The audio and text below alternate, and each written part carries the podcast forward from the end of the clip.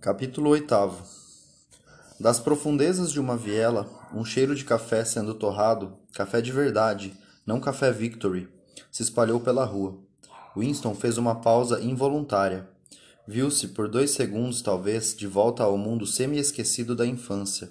Uma porta bateu, dando a impressão de estancar o cheiro tão abruptamente quanto se ele fosse um som.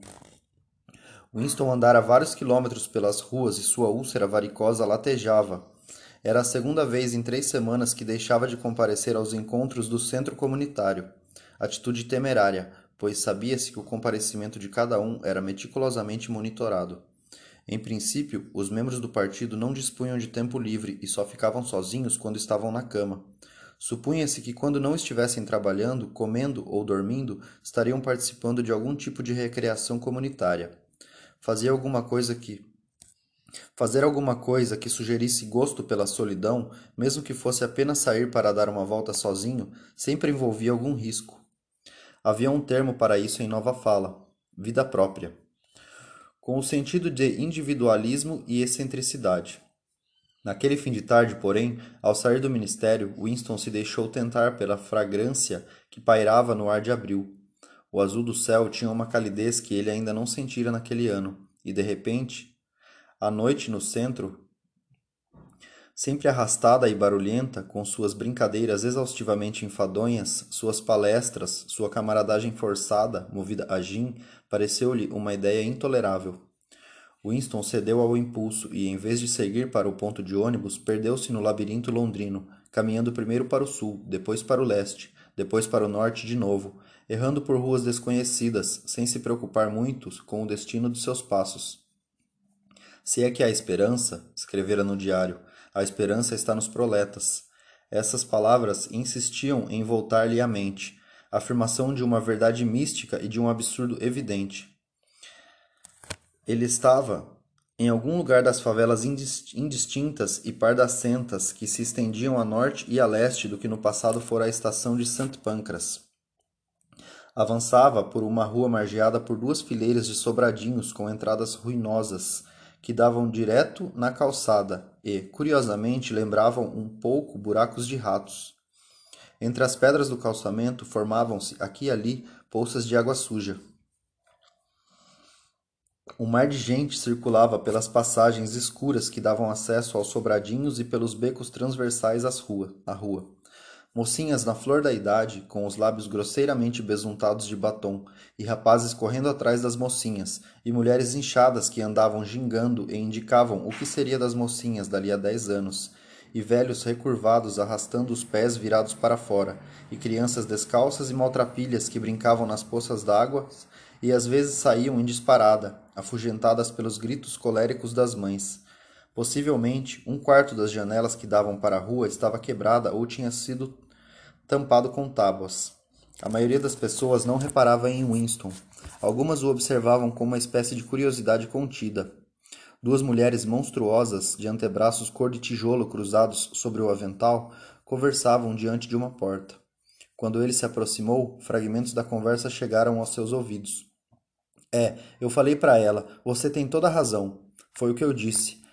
Mas, mas eu queria ver você no meu lugar. Aposto que tinha feito igual. Criticar é fácil, eu falei, mas você não tem problemas como eu tenho.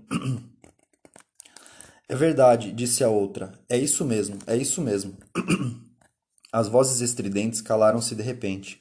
As mulheres o estudaram com um silêncio hostil enquanto ele passava, mas não era bem hostilidade, só uma espécie de cautela, um retesamento momentâneo, como provocado pela passagem de um animal estranho. Numa rua como aquela, o macacão azul do partido não tinha como ser uma visão comum.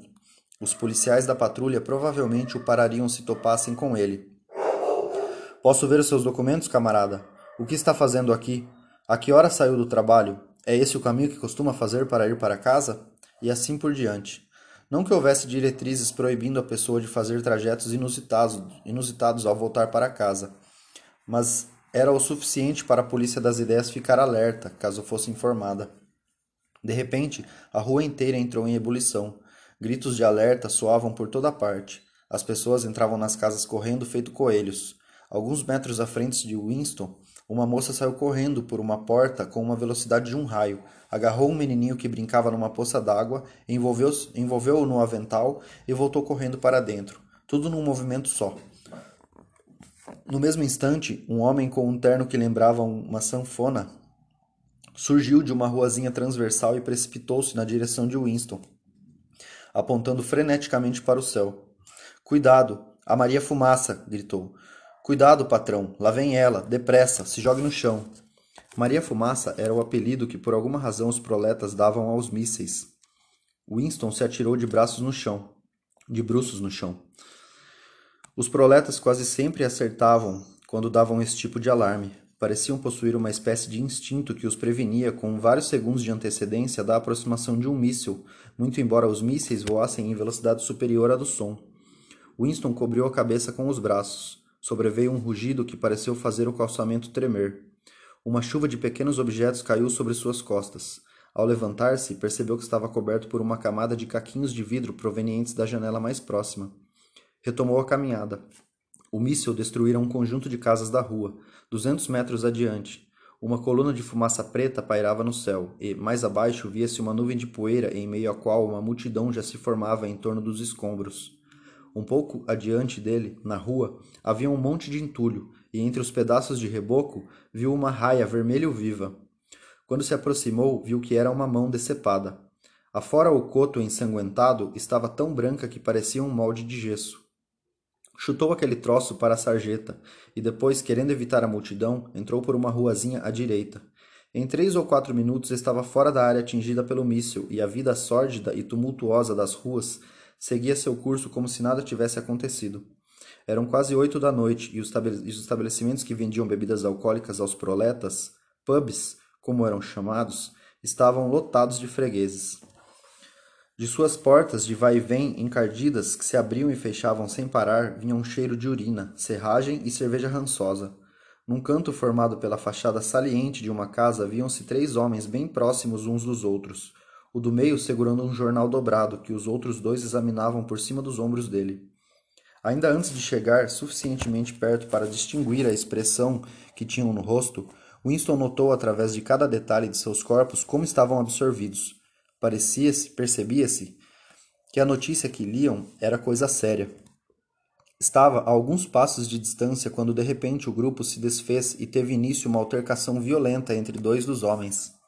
Por alguns instantes, pareceram prestes a chegar às vias de fato. Você tá surdo ou o quê?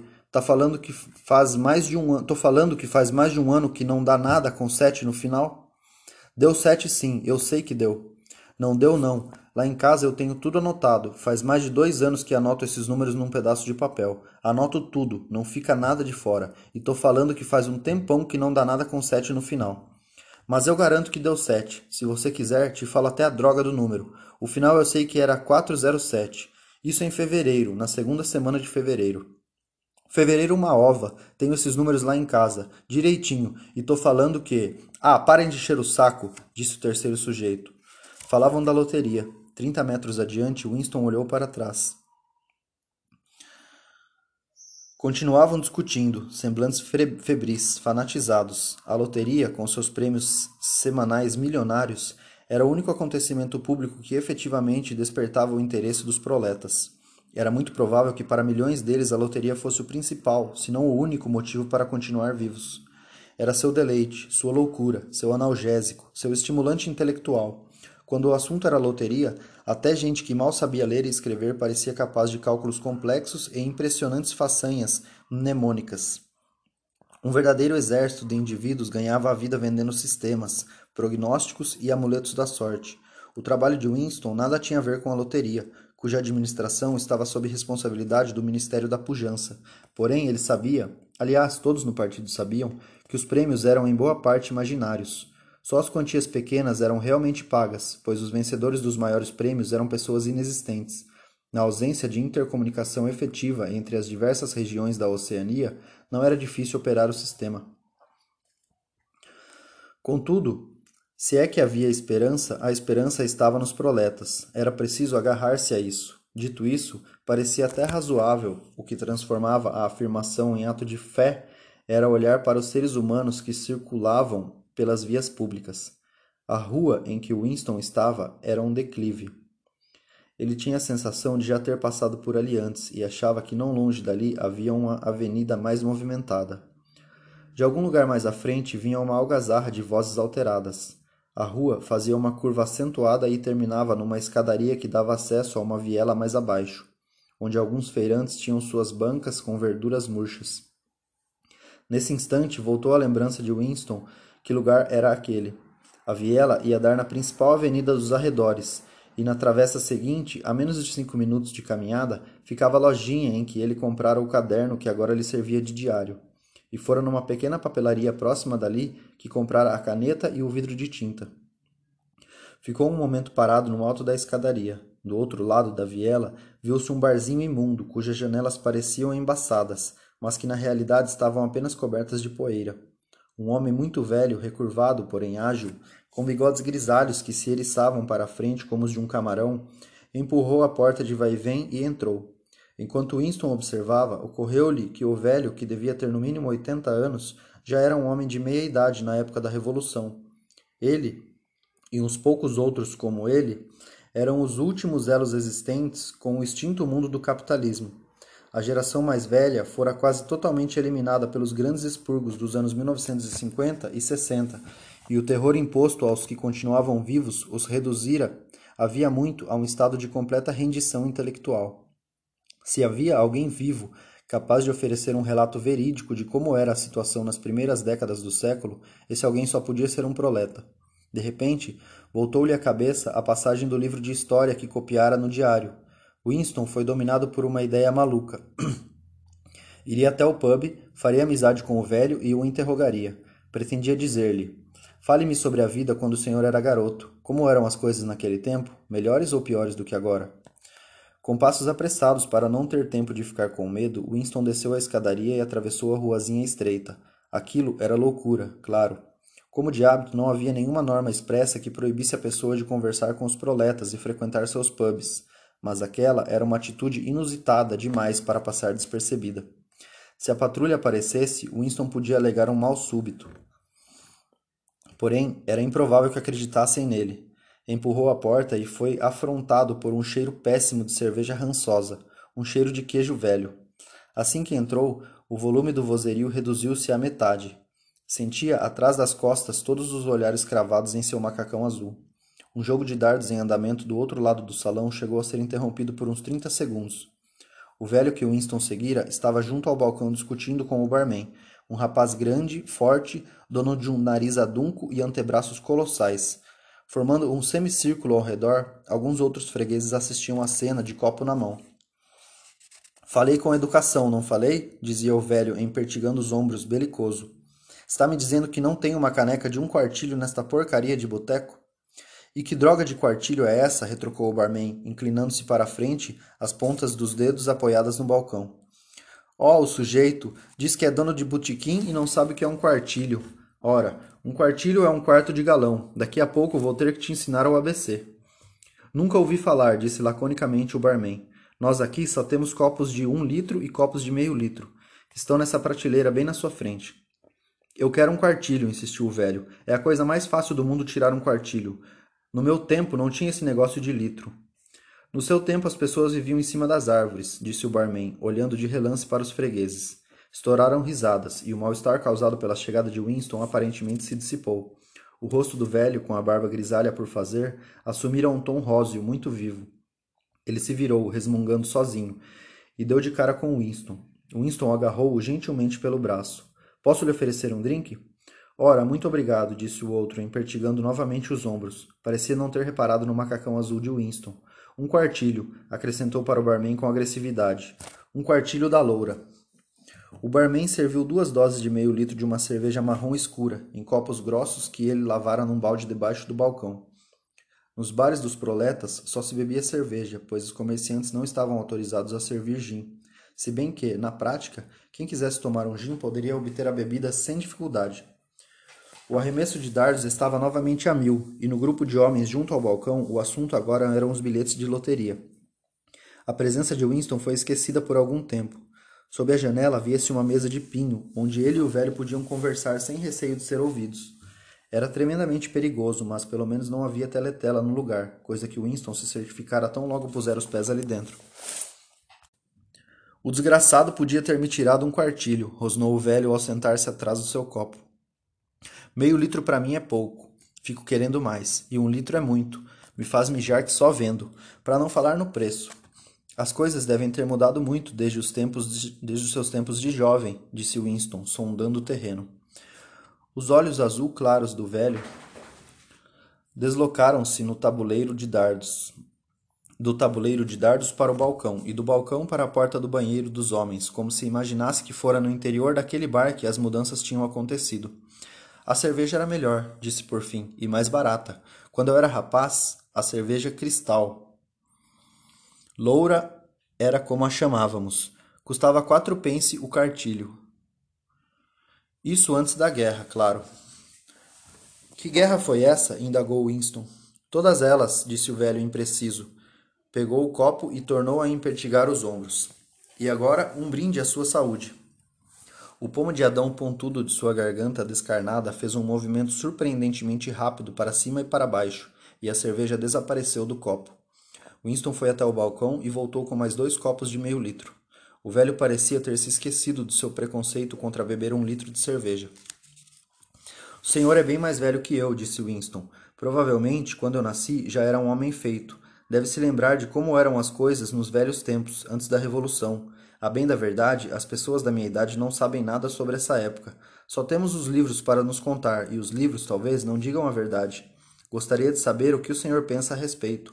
Os livros de história dizem que a vida antes da Revolução era completamente diferente de como é hoje. Imperava a mais terrível opressão, injustiça e miséria. Uma coisa inimaginável de tão ruim. Aqui em Londres, parece que a maioria das pessoas nascia e morria sem ter como se alimentar direito. Metade não tinha nem botinas para calçar. Trabalhavam 12 horas por dia, paravam de estudar aos 9 anos e dormiam 10 em um quarto. Também diziam que havia um número extremamente pequeno de indivíduos, um número que não ultrapassava a casa dos milhares, chamava-se capitalistas, que eram ricos e poderosos. Possuíam tudo o que podia ser possuído, moravam em casarões suntuosos, tinham 30 empregados, circulavam pelas ruas em automóveis e carruagens puxados por duas parelhas, parelhas de cavalos. Bebiam champanhe, usavam cartola. O semblante do velho se iluminou de repente. Cartolas, disse, que coisa engraçada o senhor falar nisso. Ontem mesmo eu estava pensando nelas. Sei lá por que cargas d'água fui lembrar. Tava só pensando. Faz uma porção de tempo que não vejo uma cartola. Os caras deram fim nelas. A última vez que pus uma na cabeça foi no enterro da minha cunhada. E isso foi em. Bom, não vou lembrar a data, mas deve ter sido uns 50 anos atrás. Era alugada, claro. As cartolas não têm tanta importância, disse Winston, com paciência. A questão é que esses capitalistas, eles e um punhado de advogados e gente da igreja e assim por diante, um pessoal que vivia às custas deles, eram donos do mundo tudo que existia era em proveito deles. Vocês, as pessoas comuns, os trabalhadores, eram escravos deles. Eles podiam fazer o que quisessem com vocês. Podiam mandar vocês para o Canadá feito gado. Podiam dormir com as filhas de vocês, se quisessem. Podiam mandar açoitar vocês. Vocês tinham de tirar o boné quando passavam por eles. Todo capitalista era acompanhado por um bando de lacaios que o semblante do velho tornou a se iluminar. Os lacaios, disse, Tá aí uma palavra que eu não escutava desde o tempo da onça, os lacaios. Isso, isso sim me leva de volta ao passado. Lembro-me que eu costumava, ah, faz tempo para burro, eu costumava ir ao Hyde Park no domingo à tarde para escutar os discursos daqueles caras, os do Exército da Salvação, os católicos, os judeus, os indianos, tinha de tudo. E tinha um sujeito, ah, não vou saber o nome dele agora, mas estou para ver um homem para falar bem que nem aquele. Falava as coisas na lata. São um bando de lacaios, ele dizia, os lacaios da burguesia, os sabujos da classe dominante, os parasitas. Essa era outra. E hienas também, me lembro bem que ele chamava os sujeitos de hienas. Estava falando do Partido Trabalhista, claro você. Winston ficou com a impressão de que estavam tendo uma conversa de surdos. O que eu queria saber de verdade é o seguinte, disse. O senhor terá impre... O senhor tem a impressão de ser mais livre agora do que naquela época? Sente-se mais bem tratado como ser humano?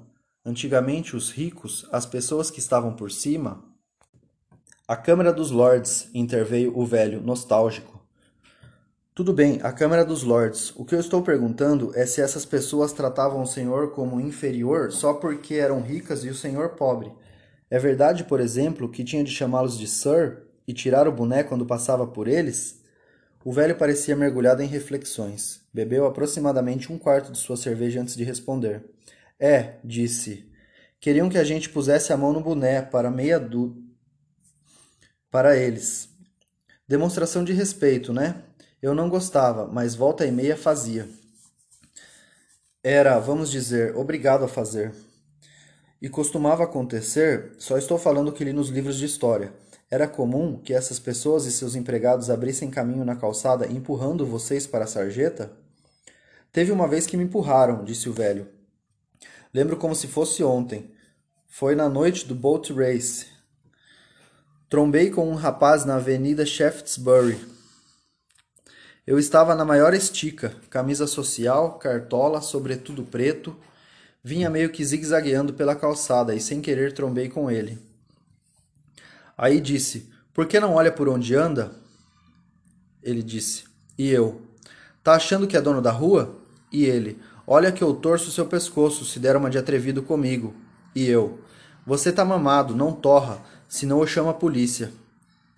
E o senhor não vai acreditar. O sujeitinho pôs as mãos no meu peito e me deu um empurrão tão forte que por pouco não vou parar debaixo do ônibus que ia passando. Ah, mas naquela época eu era jovem ia dar um murro bem dado na cara dele se uma sensação de impotência se apossou de Winston. A memória do velho não passava de um amontoado de pormenores insignificantes. Podia passar o dia inteiro interrogando-o e nenhuma informação relevante viria à tona. Os relatos históricos do partido podiam até certo ponto ser verdade. Podiam ser até completamente verdade. Fez uma última tentativa. Talvez eu não tenha sido claro, disse. O que estou tentando dizer é o seguinte: o Senhor já viveu muitos anos. Metade da sua vida se passou antes da Revolução. Em 1925, por exemplo, o Senhor já era adulto. Pelo que consegue se lembrar, diria que em 1925 a vida era que agora ou pior. Se pudesse escolher, preferiria viver naquela época ou na de agora? O velho olhou pensativo para o tabuleiro de dardos. Terminou de beber a cerveja com goles mais vagarosos do que antes. Quando abriu a boca para falar, tinha um ar tolerante, filosófico, como se a cerveja tivesse abrandado sua rudeza. Eu sei que o senhor, o que o senhor quer que eu fale, disse. Quer que eu fale que preferia ser jovem de novo. Se perguntar para todo mundo, a maioria vai dizer que preferia ser jovem de novo. Os jovens são fortes, têm saúde para dar e vender. Quando chega na minha idade, a pessoa está sempre com algum problema. Os meus pés me matam e a minha bexiga está que é uma desgraça. Tenho de levantar seis, sete vezes à noite. Por outro lado, ficar velho tem muita vantagem. A gente não se preocupa tanto, não quer mais saber de mulher, e isso é um troço fantástico. Acredite se quiser, mas faz quase 30 anos que não tenho mulher. E nem queria ter, sabia? A verdade é essa.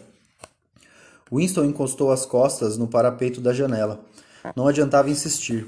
Estava prestes a pedir mais dois copos de cerveja quando o velho de repente se levantou e precipitou-se com seus passos arrastados na direção do mictório fedorento que ficava a um lado do salão.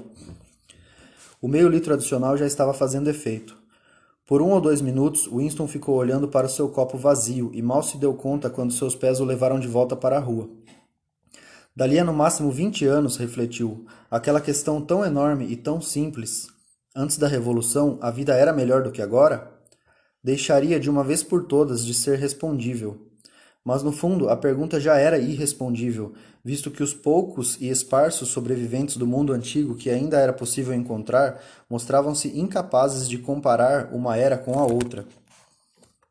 Recordavam milhões de coisas fúteis, a briga com um colega de trabalho, as horas passadas em busca de uma bomba de bicicleta extraviada, a expressão do rosto de uma irmã falecida muitos anos antes, os redemoinhos de poeira que o vento levantou certa manhã setenta anos antes, porém todos os fatos relevantes permaneciam fora do alcance de sua visão. Eram como a formiga, que consegue ver pequenos objetos, mas não enxerga os grandes. E quando a memória falhava e os registros escritos eram falsificados, quando isso acontecia, as alegações do partido, ou seja, de que era responsável pela melhoria das condições da existência humana, tinham de ser aceitas, pois não havia e nunca mais haveria parâmetros com os quais confrontar essa afirmação. Nesse instante, o fio de seu raciocínio interrompeu-se abruptamente. Winston estacou e olhou para cima. Estava numa rua estreita, com umas poucas lojinhas escuras espalhadas entre prédios residenciais. Suspensas acima de sua cabeça, viam-se três bolas de metal desbotados que davam a impressão de um dia terem sido douradas. Teve a sensação de que conhecia aquele lugar. Mas, claro, estava na frente da lojinha onde comprara o diário. Sentiu uma pontada de medo. Comprar o caderno já fora um ato suficientemente impulsivo e Winston prometera a si mesmo nunca mais chegar perto daquele lugar. E no entanto, no mesmo instante em que se resolvia, em que resolvia deixar seu pensamento à solta, seus pés, por iniciativa própria, levaram-no de volta àquele lugar. Era justamente na esperança de se proteger de impulsos suicidas daquele tipo que ele resolvera escrever o diário. Ao mesmo tempo, percebeu que, embora fossem cerca de nove da noite, o estabelecimento continuava aberto. Com a sensação de que daria menos na vista se estivesse lá dentro do que parado na calçada, entrou na lojinha. Se perguntassem, poderia responder muito plausivelmente que estava procurando lâminas de barbear. O dono do lugar acabara de acender o lampião a óleo que estava pendurado no teto e que soltava um cheiro sujo, porém amistoso. Era um homem de uns sessenta anos, de compleição frágil e recurvada nariz comprido e benevolente, e olhos benignos, distorcidos pelas lentes grossas dos óculos. O cabelo estava quase branco, porém as sobrancelhas eram bastas e continuavam pretas. Seus óculos, seus movimentos delicados e irrequietos, e o fato de usar um velho paletó de veludo preto conferiam-lhe certa aparência de intelectualidade, como se tivesse sido uma espécie de literato ou, quem sabe, músico. Tinha uma voz suave, como que amortecida, e sua fala era menos degradada que a da maioria dos proletas. Reconheci o senhor na calçada, foi logo dizendo o sujeito. Foi o senhor que comprou aquele álbum de recordações para moças. Papel excelente aquele, não é? Chamavam-no de Verger Creme. Não fazem papel assim há uns. Ah, já lá se vão uns cinquenta anos, sem exagero. Perscrutava Winston por cima dos óculos. Posso ajudá-lo em alguma coisa ou só quer dar uma olhada? Eu ia passando, disse Winston, sem maiores detalhes, e resolvi entrar. Não estou procurando nada em especial. Está muito bem, disse o outro, pois não creio mesmo que pudesse atendê-lo em muita coisa. Desculpou-se com um gesto de mão de palma delicada. O senhor vê como é, a loja está vazia. Cá entre nós, o comércio de antiguidades está por um fio. Acabou a procura e o estoque também chegou ao fim móveis, louças, copos. Aos poucos foi tudo se quebrando, e obviamente a maioria das coisas de metal já foi fundida. Fez, faz anos que não vejo um castiçal de latão. O interior acanhado da loja estava desconfortavelmente atulhado, porém não havia quase nada ali de algum valor. O espaço de circulação era exíguo, pois ao longo de todas as paredes se apoiava uma quantidade infinita de molduras empoeiradas. Na janela viam-se bandejas de porcas e parafusos, formões estragados, canivetes com lâminas quebradas, relógios foscos que nem sequer davam a impressão de estar em condições de voltar a marcar as horas, e uma miscelânea de quinqui quinquilharias. Somente sobre a mesinha no canto amontoava-se um conjunto de bugigangas, caixinhas de papel laqueadas, broches de ágata e coisas assim, que parecia talvez conter algo de interessante. Ao se aproximarem da mesa, os olhos de Winston foram atraídos por uma coisa arredondada e lisa que brilhava suavemente à luz do lampião. Segurou-a nas mãos. Era um pedaço de vidro pesado, curvo de um lado e chato do outro, quase na forma de um hemisfério. Em seu interior, ampliado pela superfície curva, via-se um objeto esquisito, cor-de-rosa e espiralado, que lembrava uma rosa ou uma anêmona do mar. O que é isso? indagou Winston, fascinado. É um coral, disse o velho. Devem ter tirado do Oceano Índico. Costumavam incrustar essas coisas em vidro. Isso aí tem no mínimo uns 100 anos. Pelo aspecto, deve ter até mais. É bonito, disse Winston. É bonito, disse o outro apreciativamente. Mas hoje em dia pouquíssima gente diria isso. Tossiu. Agora, se por acaso o senhor estiver pensando em comprá-lo, são quatro dólares. Lembro de um tempo em que o objeto como esse chegaria a oito libras, e oito libras valiam. Mas não sei fazer conta, não sei fazer a conta, só sei que era um dinheirão. Bom, mas alguém lá liga para antiguidades autênticas hoje em dia, mesmo as poucas que sobraram? Winston pagou depressa os quatro dólares e enfiou o objeto cobiçado no bolso. Fora seduzido não tanto por sua beleza, mas principalmente pela impressão de que aquilo pertencia a uma era muito diferente da atual.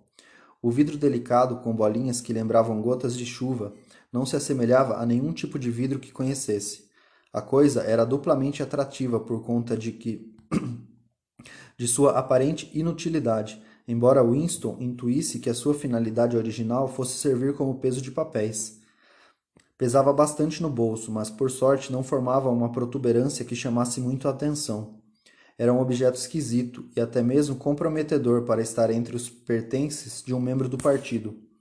Uma vaga atmosfera de suspeição pairava sobre tudo que fosse antigo e, no limite, belo. O velho ficara perceptivelmente mais animado depois de receber os quatro dólares. Winston se deu conta de que ele teria se contentado com três, ou mesmo com dois dólares. Lá em cima tem outra salinha, em que talvez o senhor queira dar uma espiada, disse. Não tem muita coisa lá, só uma peça ou outra, mas, se formos subir, vamos precisar de luz. Acendeu outro lampião e, com as costas inclinadas, conduziu Winston por uma escada íngreme e gasta e por um corredor minúsculo até chegar a um aposento que não dava para a rua, e sim para um pátio com um piso de seixos arredondados e uma floresta de coifas de chaminé.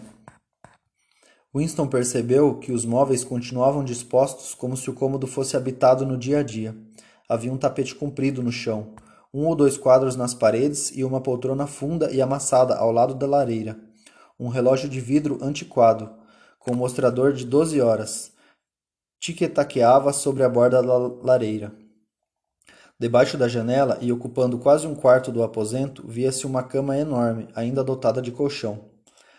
Moramos neste quarto até minha mulher morrer, disse o velho, como quem se desculpa. Estou vendendo a mobília aos poucos. Veja, essa cama de mogno. Tirando os percevejos, é uma cama belíssima, mas receio que o senhor a considere um pouco grandalhona demais. O sujeito segurava o lampião bem alto a fim de iluminar o aposento inteiro, e, àquela luz débil e cálida, o lugar parecia curiosamente aconchegante. Como um raio, passou pela cabeça de Winston a ideia de que talvez fosse fácil alugar aquele quarto por alguns dólares por semana, se ousasse assumir o risco. Era uma maluquice, um despropósito, uma ideia de ser descartada tão logo, tão logo concebida. Porém, o quarto despertara nele uma espécie de nostalgia, uma espécie de lembrança ancestral.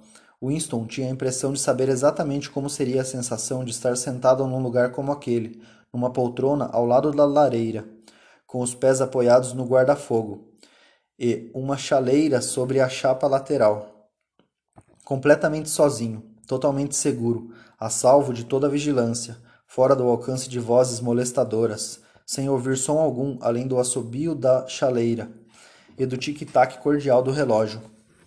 Não tem teletela, murmurou Winston sem conseguir reprimir o comentário. Ah, disse o velho, eu nunca tive essas coisas, é muito caro, e de certa forma nunca senti falta. Veja só que bela mesinha de abas dobráveis ali no canto mas o senhor teria que trocar as dobradiças, se pretendesse usar as abas. No outro canto havia uma pequena estante de livros, e Winston já começara a gravitar em sua direção. A busca e a destruição de livros nos bairros proletas tinha sido tão diligente e exaustiva quanto em todos os outros lugares.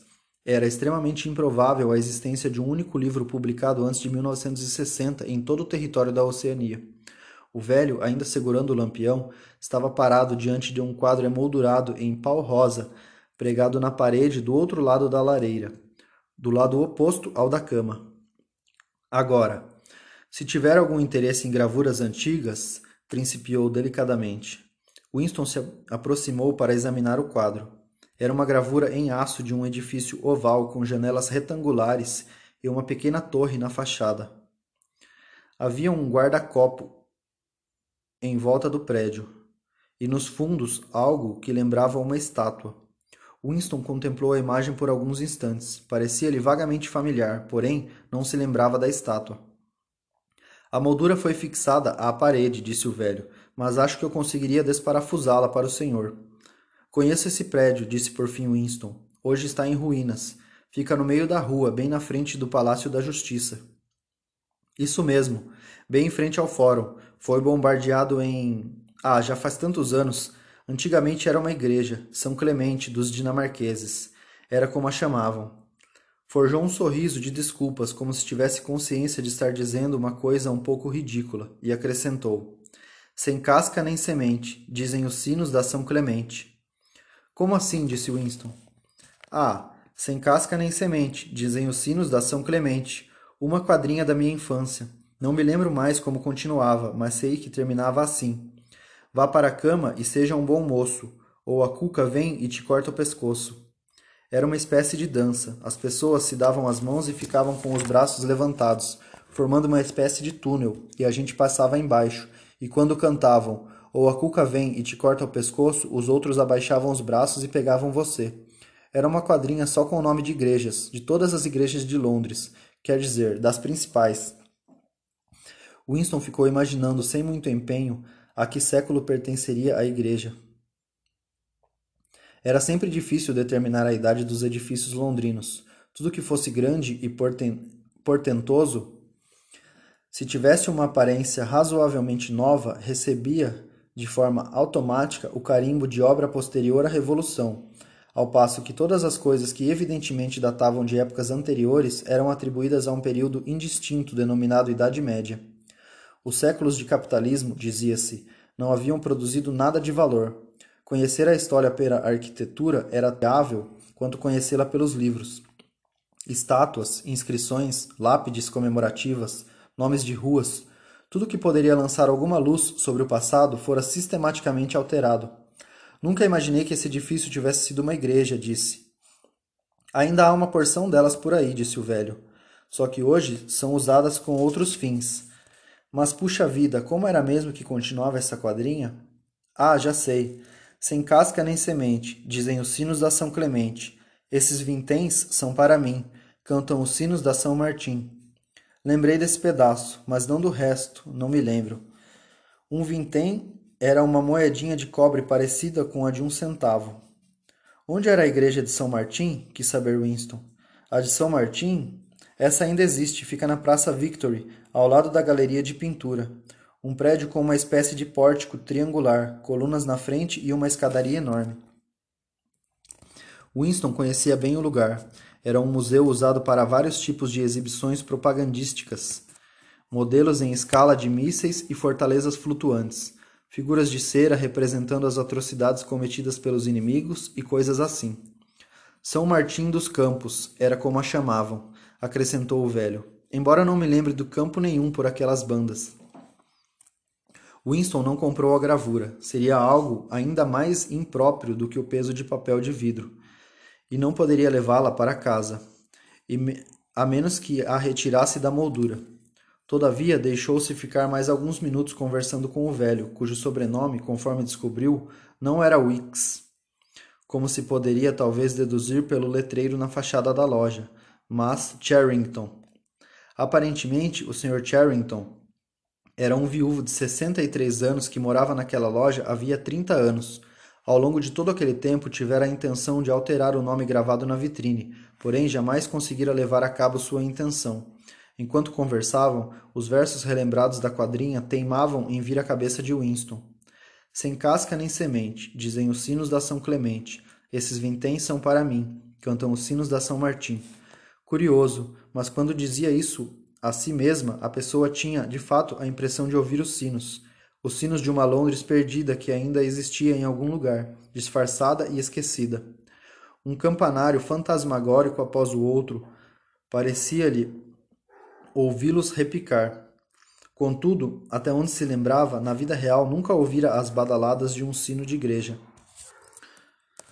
Despediu-se do Sr. Charrington e desceu a escada sozinho, pois não queria que o velho o visse inspecionando detidamente a rua antes de sair. Já tomara a decisão de que, passado um tempo razoável, um mês, digamos, se arriscaria a, a, visitar a loja outra vez. Não haveria de ser mais perigoso do que escapulir de uma noite no centro. O verdadeiro ato de loucura fora voltar ali depois da aquisição do diário e sem saber se podia confiar no proprietário da loja. Agora, que se dane. Sim, pensou novamente, ele voltaria. Compraria outros restos de belas bugigangas, compraria a gravura da São Clemente dos dinamarqueses. Depois a retiraria da moldura e a levaria para casa escondida debaixo da jaqueta de seu macacão. Arrancaria da memória do Sr. Charrington o restante daquele poema. Até o projeto insano de alugar o cômodo por do andar de cima tornou a relampejar fugazmente em sua cabeça. Por cinco segundos, talvez, o entusiasmo o deixou desatento. Winston saiu para a calçada sem antes dar uma espiada pela janela. Tinha até começado a cantarolar baixinho numa melodia improvisada. Sem casca nem semente, dizem os sinos a São Clemente, esses vinténs são para mim, cantam os. Súbito, seu coração pareceu virar gelo, e seus intestinos água. Um vulto de macacão azul vinha pela calçada, a não mais de dez metros de distância. Era a moça do departamento de ficção a garota de cabelo preto. Embora começasse a escurecer, Winston não teve dificuldade em reconhecê-la. Ela o encarou por um breve instante, depois se afastou com passos rápidos, como se não o tivesse visto. Completamente paralisado, Winston ficou alguns segundos sem conseguir sair do lugar. Depois virou-se para a direita e começou a caminhar com passos duros, sem se dar conta de que ia na direção errada. Fosse como fosse, aquilo resolvia uma questão. Agora não havia mais dúvida de que a garota o espionava. De certo, o seguira até ali. Não era verossímil que fosse um simples fruto do acaso ela estar na mesma noite passando pela mesma ruazinha obscura, a quilômetros de distância dos bairros em que viviam os membros do partido. Seria muita coincidência. Se era de fato uma agente da polícia das ideias ou apenas uma espiã amadora movida pelo excesso de zelo, pouco importava.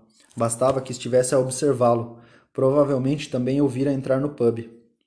Era difícil caminhar, no interior do bolso, a bola de vidro chocava-se contra sua coxa a cada passo que ele dava, e Winston sentiu a tentação de jogá-la fora. O pior era a dor de barriga. Por alguns minutos teve a sensação de que acabaria morrendo se não entrasse logo num banheiro. Mas num lugar como aquele, certamente não havia banheiros públicos. Depois, o espasmo passou, deixando em seu lugar uma dorzinha chata. A rua era um beco sem saída. Winston estacou e passou vários segundos sem saber direito o que fazer. Em seguida deu meia volta e começou a refazer seus passos. Ao dar meia volta, ocorreu-lhe que a moça cruzara com ele não havia mais que três minutos e que, se corresse, provavelmente conseguiria alcançá-la. Poderia persegui-la até um lugar sossegado e depois esmagar seu crânio com uma pedra do calçamento. O pedaço de vidro que tinha no bolso já seria pesado o suficiente para o serviço. Só que foi obrigado a abandonar o plano na mesma hora, pois mesmo a ideia de fazer algum tipo de esforço físico lhe era insuportável não conseguia correr e não seria capaz de atacar ninguém. Além do mais, ela era jovem e, e trataria de defender-se. Pensou também em ir às pressas para o centro comunitário e ficar lá até o lugar fechar, forjando assim um álibi parcial para aquela noite. Mas isso também era impossível. Uma lassidão mortal se apossara dele. A única coisa que Winston queria era voltar rapidamente para casa, sentar-se e ficar quieto num canto. Passava das dez da noite quando chegou ao apartamento.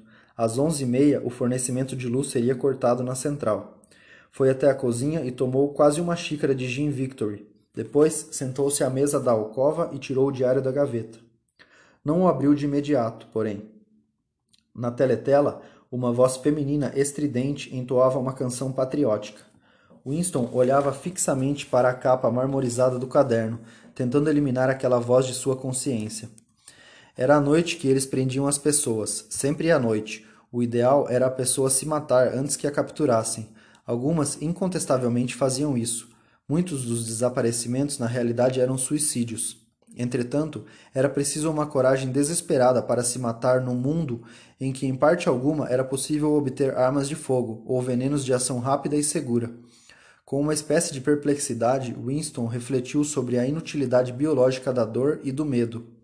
A perfídia do corpo humano, que invariavelmente se entregava à inércia justo no momento em que se fazia necessário um esforço especial. Poderia ter silenciado a moça de cabelo preto se tivesse agido com rapidez, mas, exatamente porque o perigo que corria era tão extremo, perdera a capacidade de agir. Ocorreu-lhe que, em momentos de crise, o embate da pessoa nunca era com um inimigo externo, mas sempre com seu próprio corpo. Naquele momento mesmo, e apesar do gin, a dorzinha chata que sentia no estômago o impedia de encadear os pensamentos. E o mesmo acontece, observou ele, em todas as situações aparentemente heróicas ou trágicas. No campo de batalha, na câmara de tortura, num navio prestes a ir a pique. Os motivos pelos quais a pessoa luta são sempre esquecidos, porque o corpo se dilata até ocupar o universo inteiro, e mesmo quando a pessoa não está paralisada pelo medo nem grita de dor, a vida é uma luta incessante contra a fome ou o frio, ou a insônia, contra um estômago embrulhado ou a dor de dente. Abriu o diário. Era importante escrever alguma coisa. Na teletela, a mulher principiara outra canção. Sua voz parecia cravar-se no cérebro de Winston como cacos ponteados de vidro. Winston tentou pensar em O'Brien, por quem ou para quem o diário estava sendo escrito, mas em vez disso começou a pensar no que acontecera com ele depois que a polícia das ideias o levasse no que aconteceria. Não faria diferença se o matassem na mesma hora. Era previsível que fosse morto. Contudo, antes da morte, ninguém falava sobre isso e, no entanto, a coisa era de conhecimento geral. Precisaria, seria preciso passar pela rotina da confissão. Rastejar pelo chão, implorar clemência, ouvir o estalido dos ossos se partindo, ter os dentes quebrados, ver os chumaços de cabelo ensanguentado. Por que submeter as pessoas àquilo, se o fim era sempre o mesmo? Por que não encurtar a vida delas em alguns dias ou semanas? Ninguém jamais se livrara da detenção e ninguém jamais deixara de confessar. A partir do momento em que a pessoa sucumbia ao pensamento crime, fatalmente estaria morta dali a determinado tempo. Por que então aquele horror, que não modificava nada, tinha de estar embutido no futuro? Winston tentou, com um pouco mais de sucesso do que antes, evocar a imagem de O'Brien. Ainda nos encontraremos no lugar onde não há escuridão, dissera-lhe O'Brien. Sabia o significado dessas palavras, ou pelo menos achava que sabia.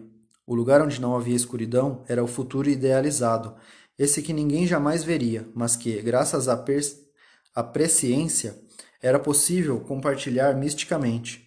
Contudo, com a voz da teletela resmungando nos ouvidos, Winston não conseguia seguir em frente com o fio desse raciocínio. Levou um cigarro à boca.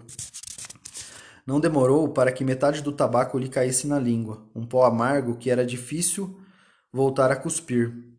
O rosto do grande irmão assomou-lhe na mente, desalojando o de O'Brien.